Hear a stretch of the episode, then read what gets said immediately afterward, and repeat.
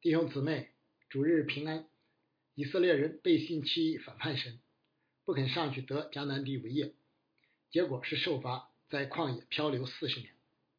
报恶信的十个探子当即遭瘟疫击杀而死，但第二天一早，却仍有一些人执迷不悟，擅自上山顶去，貌似悔改，实则悖逆依旧，不肯降服，于是被亚玛利人。和迦南人追杀，直到荷尔玛。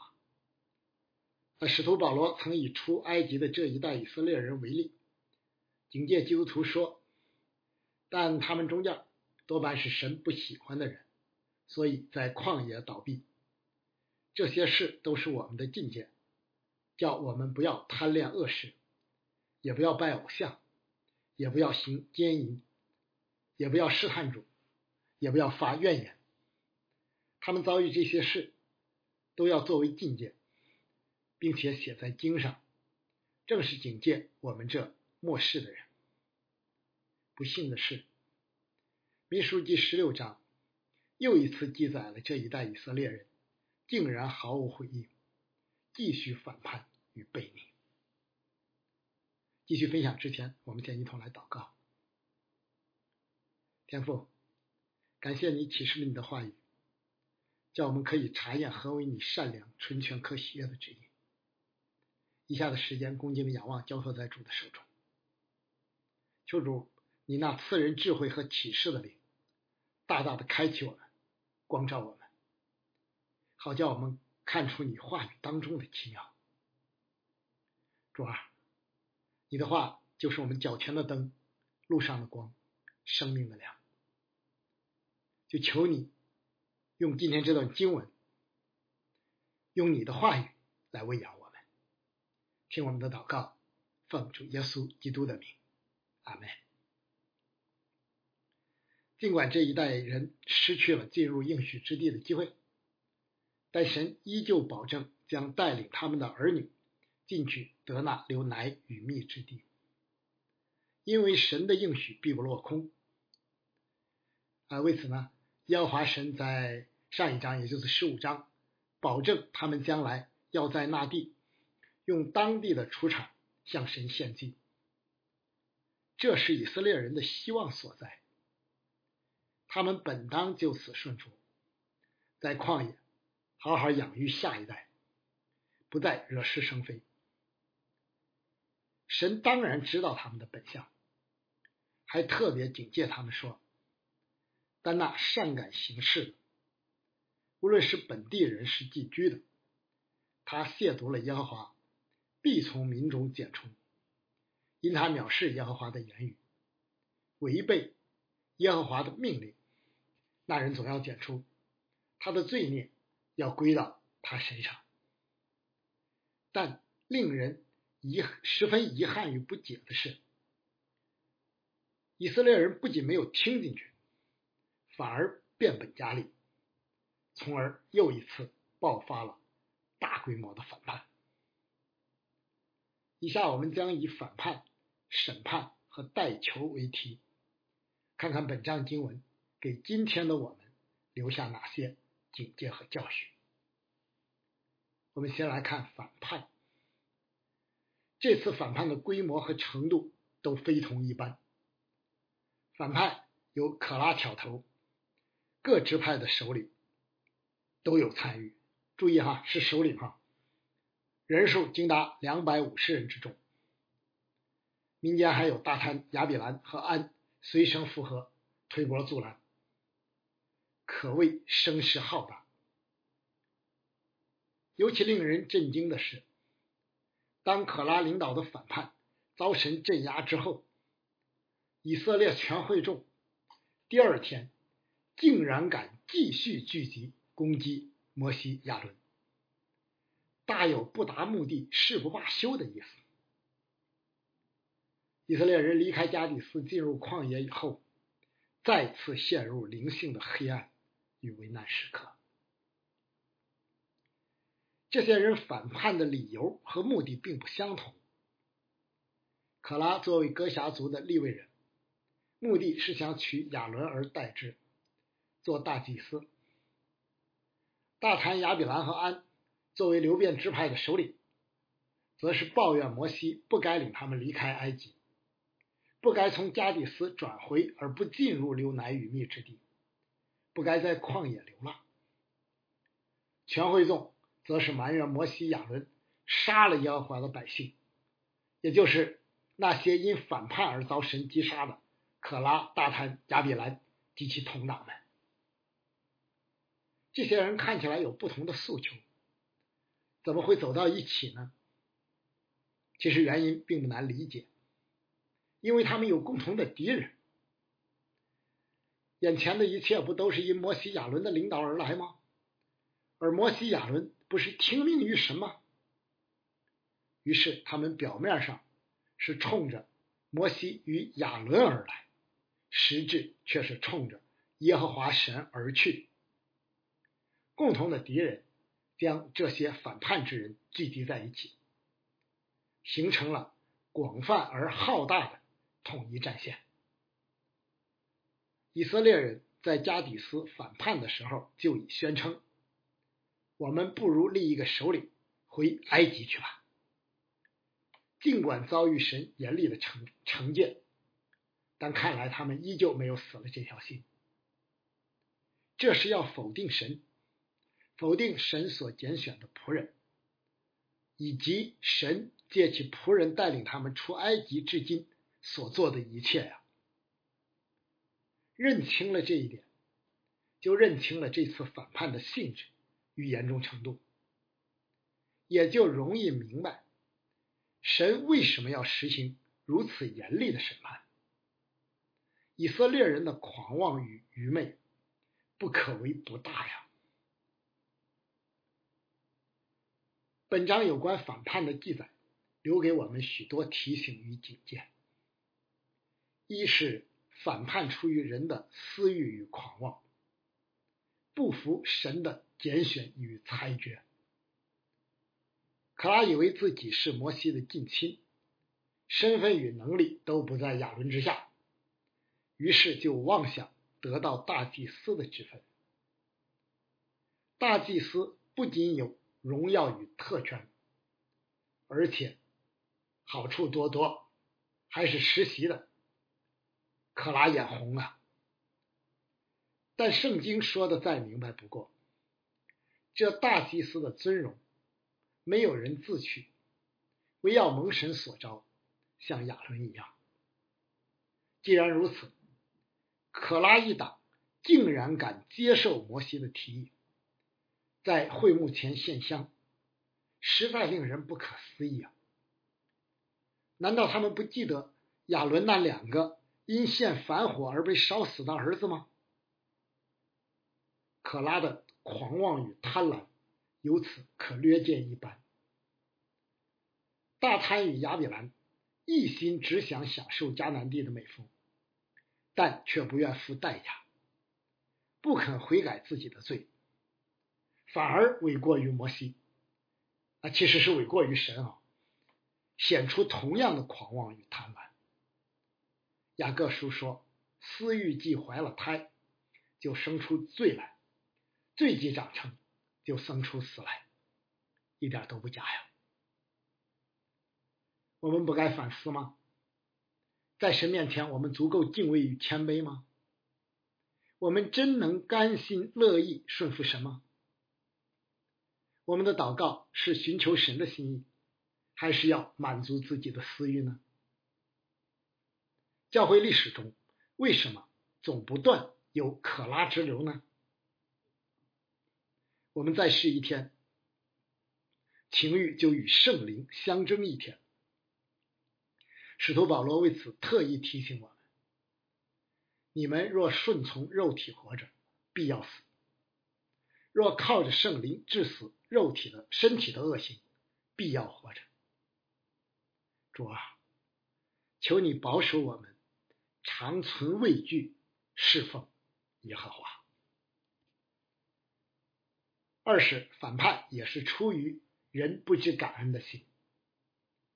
可拉属于立位之派哥侠宗族，在会幕中负责与约柜、灯台等至圣之物有关的事。地位仅次于祭司，高于格顺和米拉利两个种族，更高于其余的以色列支派。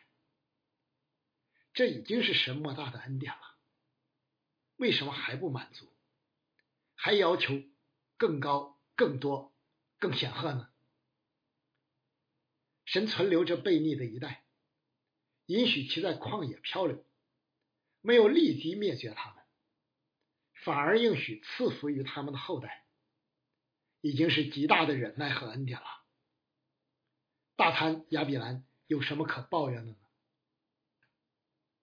今天既然知道后悔，那又何必当初呢？只要满眼盯着的总是自己所谓的委屈与不满，人就不可能看见神的恩典，就一定会怨天尤人。圣经说要凡事谢恩，我们常存感恩的心吗？在受神管教的时候，能？依旧如此吗？在艰难与缺乏的处境中，也能感恩吗？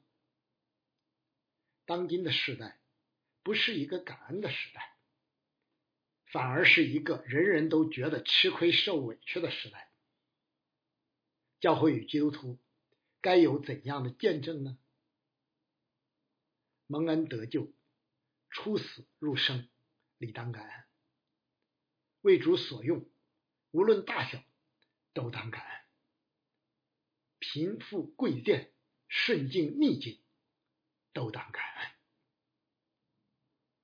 三是反叛必定造成混乱、破坏和分裂，结果必定是以色列人大受亏损。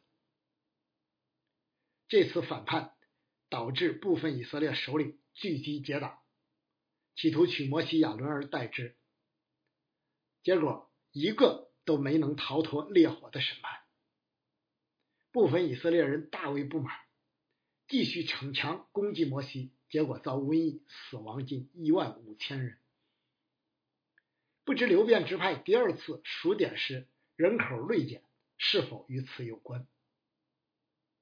尽管这加速了以色列人倒闭旷野的进程，成就了神的旨意，但如此无谓的灭亡又有什么意义呢？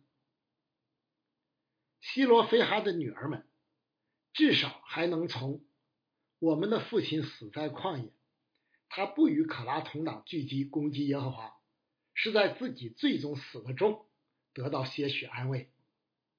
但因此而灭亡之人，他们的后代将作何感想呢？更何况他们中间不少人，怕是连后代都没有留下。每一次教会内部的纷争与混乱，以及因此而导致的分裂，都必定令教会大受亏损。使徒保罗一定深有体会，才能写出这样的肺腑之言。我为主被囚的劝你们：既然蒙召行事为人，就当与蒙召的人相称。凡事谦虚、温柔、忍耐，用爱心互相宽容。用和平彼此联络，竭力保守圣灵所赐合而唯一的心。我愿我们都能听得进去。每次的不合一，不仅伤害弟兄姊妹，而且给仇敌大行亵渎的机会，羞辱主的名。内部的纷争，从来都是最危险，也是最难防范的。四是反叛显出人的诡诈，也容易形成神学上神学上的异端。那可拉利用民间大谈亚比兰门的不满，企图取摩西亚伦而代之，分明出于私心，为达成自己的野心，单摆上台面的理由，却冠冕堂皇的很。全会中个个皆是圣洁，耶和华也在他们中间。你们为什么自高超过耶和华的会众呢？好一副仗义直言、为民请命的样子。这样的事我们可不陌生啊。俄罗斯不是同样号称侵略乌克兰是去纳粹化的特别军事行动吗？耶利米先知早就宣告说：“人心比万物都诡诈，坏到极处，谁能识透呢？”我们里外一致，还是言不由衷呢？表里如一，诚实无伪，才是基督徒当有的品格。可拉为打击不可告人的目的，故意强调真理的某一方面，会众个个都圣洁。按按现代的话，就是信徒皆祭司，而忽略其他方面。即便祭祀中依旧有分工，乍看之下似乎是高举真理，但其实是破坏了真理的全备与平衡。这是许多异端惯常的做法，以便达到其混淆视听与混乱真道的目的。耶和华见证人片面强调神的独一性，否定圣子与圣灵的神性。结果就是否定了三位一体的教义，被大公教会定为异端。如果我们不能把握全备的真理与平衡的智慧，就很容易为异端所迷惑或掳去。如果我们带着自己的私意曲解真理，更以此更以此教训他人，就很容易成为异端的温床。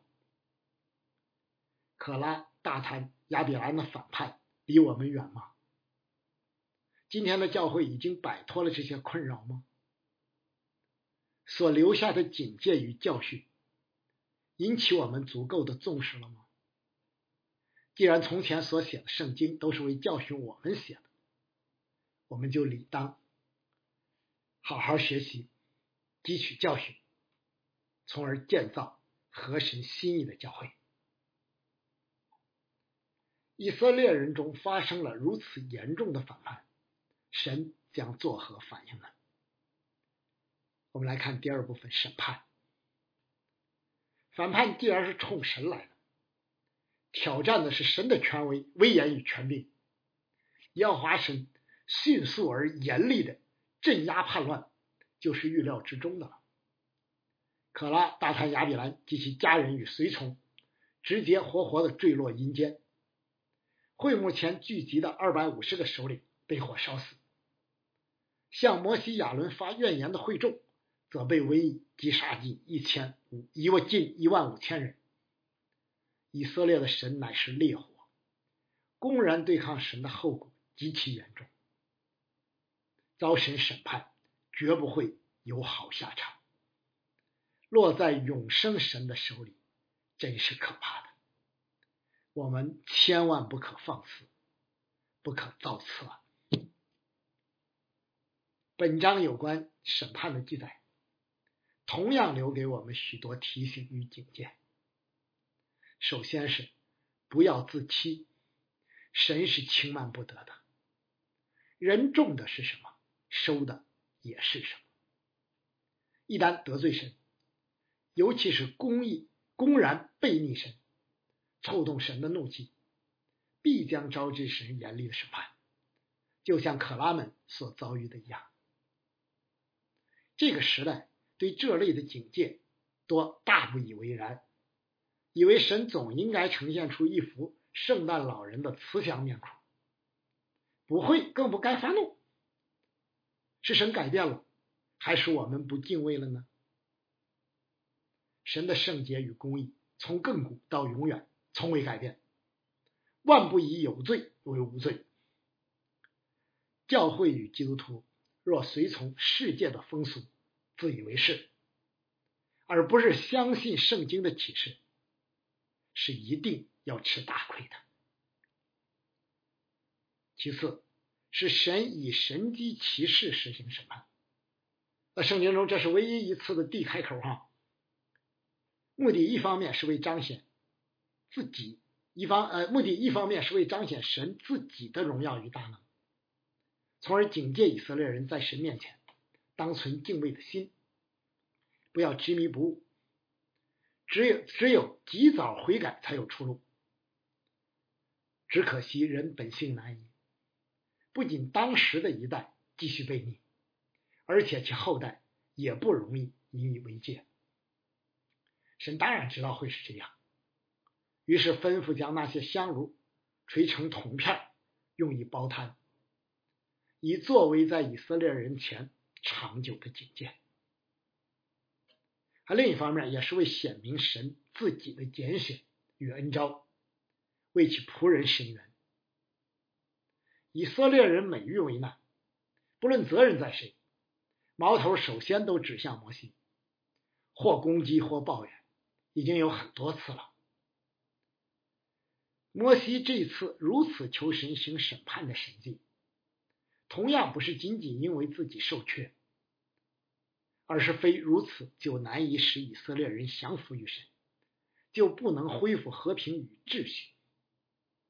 处处为着神的荣耀，这才是摩西所首要关注的。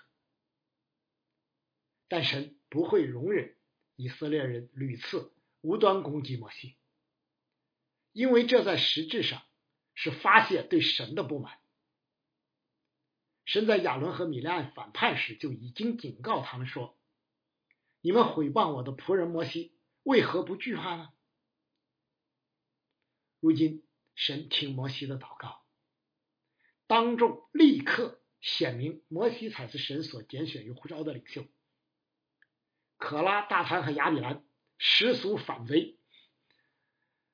我们今天同样要尊重并顺服神在教会所设立的权柄与秩序，尊重神所拣选的教会领袖。因为这就是顺服神的具体表现，不服出于人罪恶的本性，唯有真敬畏，才能真顺服。但审判中依旧有怜悯，因为以色列的神耶和华乃是有恩典、有怜悯、不轻易发怒，且有丰盛慈爱的神。神在地开口之前。警告以色列人尽快离开叛逆之人的帐篷，免得与叛逆之辈一同灭亡。可拉之子显然没有跟随父亲加入反叛阵营，不仅得以保全，而且还留下了许多诗篇。流变支派的另一位首领安，可能及时悔改退出了，没有继续与大贪和亚比兰为伍。因而就自己和全家脱离了审判，因为后边没有再提到他。神一向乐于给罪人悔改的机会。加底斯的加勒与约书亚，这里的摩西，以及亚拿尼亚和撒菲拉事件中的彼得，都是神用以呼召悔改的器皿。只可惜没多少人愿意听啊。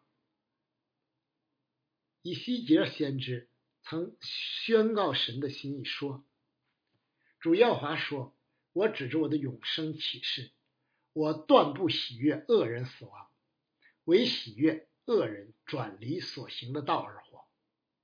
以色列家，你们转回，转回吧，离开恶道，何必死亡呢？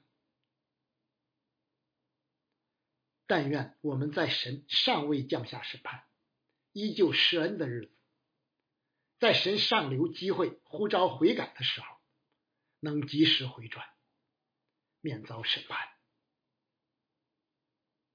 面对以色列人的反叛和神严厉的惩罚，作为以色列人的领袖，但同时又是被攻击对象的摩西和亚伦，他们的反应如何呢？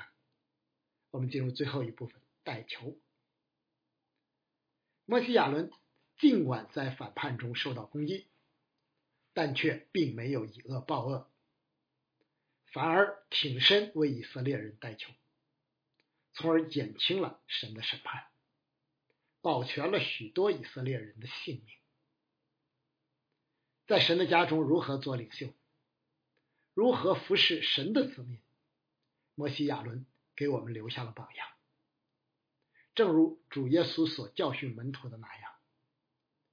只是在你们中间不是这样，你们中间谁愿为大，就必做你们的用人；在你们中间，谁愿为首，就必做众人的仆人。亚伦之前曾联手米利暗毁谤摩西，现在与摩西一同遭受会众的攻击，不知此时心里滋味如何呀？摩西一如既往将一切交托神。可拉一党来势汹汹，不是摩西能规劝得了的。此时唯有求神出手，由神显明自己的心意，做出裁决。摩西提议在神面前献香，以此显明谁才是神所拣选的祭司。可拉若能敬畏。必定不敢接受挑战，因为这是明显的不幸与背逆了。可拉及其同伙竟然胆大妄为，丝毫怪不得摩西和亚伦。当神两次要灭绝会众时，摩西与亚伦两次匍匐于地，求神息怒赦罪，蒙神应允。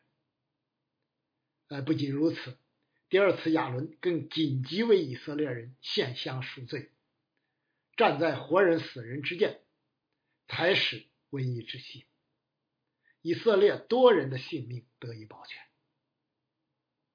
你可能会疑惑，摩西不是求神行神迹审判可拉、大坦和亚比兰吗？